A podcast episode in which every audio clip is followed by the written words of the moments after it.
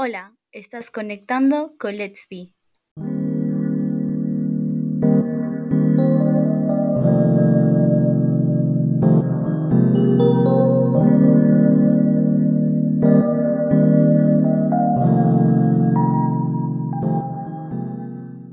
Buenos días, buenas tardes, buenas noches, según cuando nos escuches. Bienvenidos al primer episodio de Let's Be, un grupo conformado por Candy, Alex y yo, Evelyn.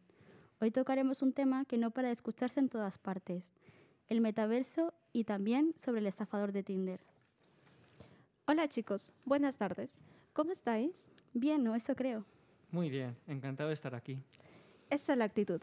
¿Habéis escuchado hablar sobre el metaverso? Sí, he estado escuchando sobre el tema en redes sociales y me he intentado informar, pero todavía no tengo claro de qué trata. Yo sí, me parece un tema súper interesante. Pues cuéntanos, Alex, ¿qué es el metaverso? Pues en términos generales es una realidad paralela, donde interactuamos a través de un avatar que podemos personalizar en un territorio virtual y al que podemos acceder a través de unas gafas de realidad virtual. Entonces, según lo que he entendido, el metaverso es un entorno en el cual se puede socializar a través de un personaje virtual, como en un juego. Sí, y seguro que la industria de los videojuegos lo va a experimentar al máximo, pero no solo jugar. También ofrece un amplio abanico de oportunidades, como trabajar, comprar, asistir a reuniones, conciertos, etc. Todo de una forma presencial, que nos da la oportunidad de estar más cerca que nunca. Pero a ver, eso no será lo mismo, ya que las sensaciones como el tacto, el olor y los sonidos se pierden. Y creo que lo que más mola de ir a un concierto o a cualquier tipo de evento es vivir dicha experiencia en persona, ¿no? Bueno, creo que las experiencias que vivamos son reales. Como cuando ves una peli, una serie o incluso en mi caso jugando a videojuegos, que he llorado o me he emocionado con historias o momentos emotivos. Y creo que ahora las emociones que sentiremos serán todavía más reales porque estaremos inmersos en esa nueva realidad de forma presencial. Puede que algún día incluso generemos sistemas de olores y contemos con sensaciones táctiles realistas. Así es, Alex. La inmersividad va a ser una de las tres características clave del metaverso, además de otras tres como la persistencia, la disponibilidad y la interoperabilidad. Esto significa que varias plataformas van a centralizarse en un mismo sitio. Las posibilidades son infinitas. También conlleva unos riesgos, que no tienen por qué ser malos, pero sí interesantes. Esos riesgos podrían ser esos que has mencionado de las plataformas, la interopera... ¿Qué? Bueno, no. O sea, me cuesta creer que vaya a haber un único metaverso centralizado. Interoperabilidad. Cuesta un poquito, sí. Seguro existirán varios metaversos y no solo uno. Ahora mismo existe una carrera abismal para ver quién se posiciona primero. Empresas como Inditex, Zara, Microsoft o Epic Games quieren tener su presencia dentro del metaverso, pero del que seguramente habréis oído hablar es Facebook, que está invirtiendo muchísimo en el desarrollo de gafas virtuales. ¿Y qué pasará con las empresas pequeñas que, han, que hayan apostado por el metaverso? Pues seguramente en los próximos años habrá una nueva crisis o burbuja metaversal. Solo quedarán los mejores y aquellos que salgan a flote se llevarán el pastel. Y si por casual llega a hacerse realidad la idea del metaverso, ¿cómo se podrá trabajar ahí dentro? Pues estoy segura de que se crearán muchísimos puestos de trabajo nuevos, tanto dentro del metaverso como fuera, ya que se necesitan un montón de programadores y diseñadores para crear las reglas y los entornos virtuales a los que vamos a acceder. Además, el marketing tendrá un papel fundamental dentro de este universo y aparecerán nuevos trabajos, como el Metaverse Manager. Y también alguien se tendrá que encargar de las, de las criptomonedas, el dinero virtual de este otro universo paralelo. Uf, eso de las criptomonedas me asusta. La verdad es que ese tema no lo domino muy bien. Yo conozco las monedas de los juegos, que pueden ser orbes o gemas, y sirven para comprar dentro del propio juego, y sé que puedes usar dinero real para transformarlo en dinero digital. Así que lo que creo que permitirá el, el metaverso es, además de transformar el dinero real en digital, traspasar el dinero virtual a la realidad. Pues en ese caso deben garantizar una protección jurídica equivalente a la que existe en el mundo real, incluso superior. Sobre la seguridad de los usuarios, aún falta mucho por hacer. De hecho, en diciembre del 2021 hubo una denuncia de agresión sexual en el metaverso. La noticia se difundió por distintos medios de comunicación. Sí, eso sucedió en el mundo virtual de Horizon Walls, de Facebook, o Meta, mejor dicho. Es un juego gratuito, aunque necesitas unas gafas virtuales para poder entrar. Los avatares se muestran de cintura para arriba y como en muchos juegos puedes personalizar a tu avatar como quieras. En este espacio virtual pueden interactuar hasta 20 personas de forma simultánea y colaborar en la creación de ese mundo. Todo mientras conversan entre ellos o incluso realizan reuniones de trabajo. Pero entonces, ¿cómo ocurrió todo esto? Bien, al parecer, unos avatares masculinos agredieron verbalmente a esta usuaria y le sacaron fotos mientras le rodeaban con sus personajes y se movían, creando una imagen nefasta y agresiva. La ciberviolencia se podría incrementar mucho en el nuevo universo, y más estando detrás de la máscara. Por tanto, habrá que tomar las medidas de- necesarias para evitar más casos como este.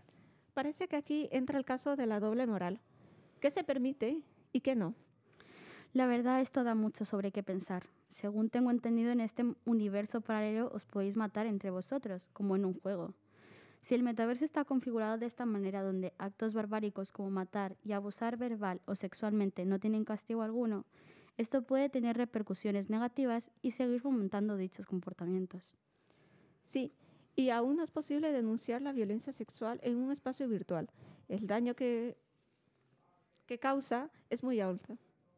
Porque la gente piensa, oh vaya, es un juego, no pasa nada. Pero no está bien, no está bien fingir que no pasa nada. Al final, como dices tú, fomentan este tipo de comportamientos. Es importante no olvidar que esto es un mundo virtual. Hay que aprender a diferenciar y tener presente que estamos inmersos en una realidad paralela. Creo que la clave está en saber diferenciar lo que es real de lo que no. Eso está claro, pero creo que hay mucho trabajo que hacer para evitar casos como este. No se debería llevar lo malo de la sociedad a este nuevo universo. Hay que tener cuidado, ser precavidos con todas estas nuevas tecnologías que poco a poco se irán mejorando. Necesitamos libertad de poder disfrutar una experiencia agradable sin ningún tipo de abuso.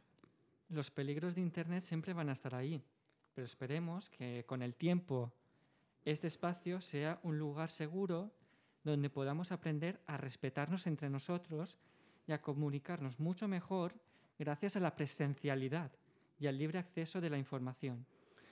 Bueno, hablando de los peligros de Internet, el otro día, mientras estaba buscando algo que ver en Netflix, me encontré con el documental del estafador de Tinder. ¿Habéis escuchado algo? No, no me suena. Ah, pues yo sí.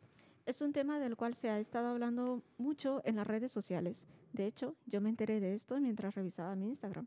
Y me llamó mucho la atención porque hay distintas opiniones. Bueno, para que Alex y la gente que todavía no sabe del tema entienda un poco, voy a poneros en contexto.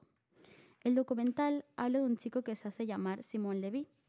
Contacta con chicas mediante Tinder y lo más peculiar de este caso es que las chicas quedaban con él, viajaban y pasaban tiempo juntos, como parejas.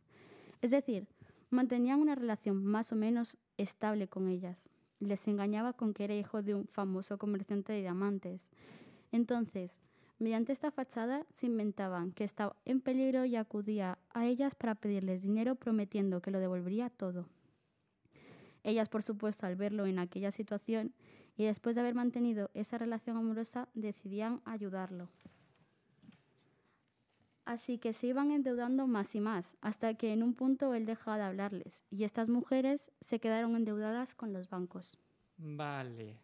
He escuchado muchos casos como ese, sí, sí, sí. Bueno, aclarado el tema. ¿Sabéis cómo se le llama a esto? Fraude. Fraude.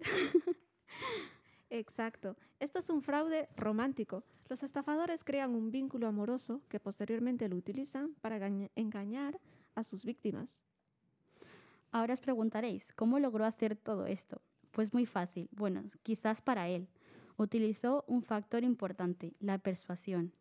Los estafadores románticos consiguen crear un vínculo íntimo y especial con la víctima. Y una vez se genera esta falsa confianza, el farsante le pide a su víctima dinero bajo la estafa de que se encuentra en peligro, sabiendo que se lo va a dar. La psicóloga Kerry Danes cree que las etapas de relación de Simon se hicieron con el bombardeo de amor. Esto provoca que estemos en una nube rosa, haciendo caso omiso a pensamientos lógicos. Bueno, Simón Levy hacía ghosting, ya sabes, desaparecer de un día a otro sin más, sin ninguna explicación. Sin duda de por medio hubo mucho maltrato psicológico. Por eso es importante mantener relaciones sanas. Ninguno nace sabiendo cómo expresar bien sus emociones o intenciones. Sin embargo, depende de nosotros crear esas relaciones sanas comunicándonos correctamente con nuestro círculo más cercano. No dejar que las otras personas tengan que adivinar cómo nos sentimos. ¿Y cómo podemos tener relaciones sanas tanto de pareja como de amistad? Bueno, debemos saber poner límites y si estamos buscando conocer a alguien, definir, definir el tipo de relación que buscamos. Otra característica importante es ser asertivo. Debes priorizar tus necesidades y deseos. Recuerda, no siempre tenemos que tener en cuenta la opinión de los demás para ello. Si algo te pesa, suéltalo. No tenemos que cargar con responsabilidades y emociones que no son nuestras y si ves que una amistad no te llena como quisieras, aprende a soltar, porque ya llegará una mejor. Estos tips requieren de mucho esfuerzo personal.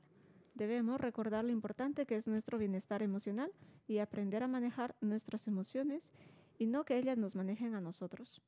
No podemos confiar demasiado en lo que encontramos en Internet, así como también lo que subimos, porque lo que se sube a Internet se queda en Internet. Un estudio publicado en 2021 por Estatita se realizó una encuesta a casi mil personas de entre 16 y 70 años. De ellos, el 30% revisa Tinder todos los días, un 20% lo hace varias veces al día y el 16% lo revisa cada dos o tres días. Vamos, que esto engancha. Al final lo que destaca estas apps es la facilidad de poder conocer gente con gustos iguales o similares a los tuyos. Es verdad, es como una ruleta rusa. No sabes con quién te puedes encontrar. El ser humano busca conectar con los que nos rodean, y esto fue un factor importante que Simon puso en práctica. De media, una persona puede pasar 4,8 horas al día en el móvil. Estamos enganchados al mundo digital, por lo que al final las relaciones humanas han cambiado. En este mundo tan digitalizado, al momento de compartir una foto en nuestras redes sociales, es importante no compartir información que revele datos personales. Conectar con personas que disfruten el mismo tipo de contenido que tú es maravilloso, porque se crea una comunidad. Sin embargo, hay que cuidar la identidad. Han habido muchos casos de suplantación de identidad en redes sociales. Y no solo eso, sino robarte información además de dinero. Hay que tener mucho cuidado. Bueno, esto se está haciendo un poco largo, ¿no? Sí. Antes de despedirnos, damos nuestra opinión sobre los temas de los cuales hemos hablado. ¿Les parece? Mi opinión. Pues mira, mm, hablar del metaverso me parece un tema súper interesante. Yo como aficionado de los videojuegos estoy deseando saber qué nos depara el futuro. Sé que los videojuegos van a evolucionar muchísimo con esto del metaverso. Y mentiría si digo que la idea que tengo de mm, una realidad paralela no corresponde a, lo visto en la película de Ready Player One. Me fascina la idea de personalizar a mi personaje como yo quiero. Y bueno, quiero sentirme realmente que me muevo por ahí dentro, ¿sabéis? También me gusta la idea de hacer nuevos amigos con mis mismos gustos que por las circunstancias no podría encontrar en la vida real. Pero es verdad que hay que ir con pies de plomo para que no ocurran casos como los de Tinder. Hay que saber marcar límites. Uf, ¿por dónde empiezo? A ver, creo que dentro de nada el metaverso será lo más normal que veremos. Yo lo imagino como cuando empezaron a salir los teléfonos móviles y aquellos que tenían eran lo más. También me gustaría tener una experiencia en el metaverso y ver una de mis películas favoritas y ya, si es mucho pedir, crear un mundo tal y como mi peli favorita. En cuanto al estafador de Tinder, creo que al fin y al cabo los seres humanos buscamos socializar, aunque sea detrás de una pantalla. Y por eso, este tipo de apps se adaptan a la sociedad en la que vivimos. Eso sí, sigo manteniendo bien en alto que sea la relación que sea, debe ser sana, es decir, una relación que sea gratificada. Bueno, a mí, pues la verdad, los dos temas me han parecido súper interesantes de hablar. Además, he llegado a entender con más claridad lo que es el metaverso y lo que esto implica. Por una parte, me gustaría experimentar nuevas sensaciones y emociones en este nuevo universo. Y respecto con lo de Tinder, decir a la gente que tengan cuidado con las personas que conocen a través de redes sociales y que tengan relaciones sanas por su propia salud mental y física, y obviamente para no caer en estas estafas.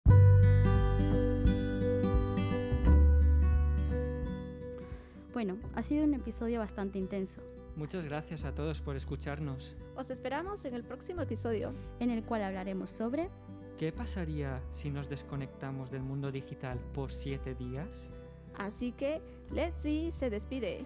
Y estamos fuera.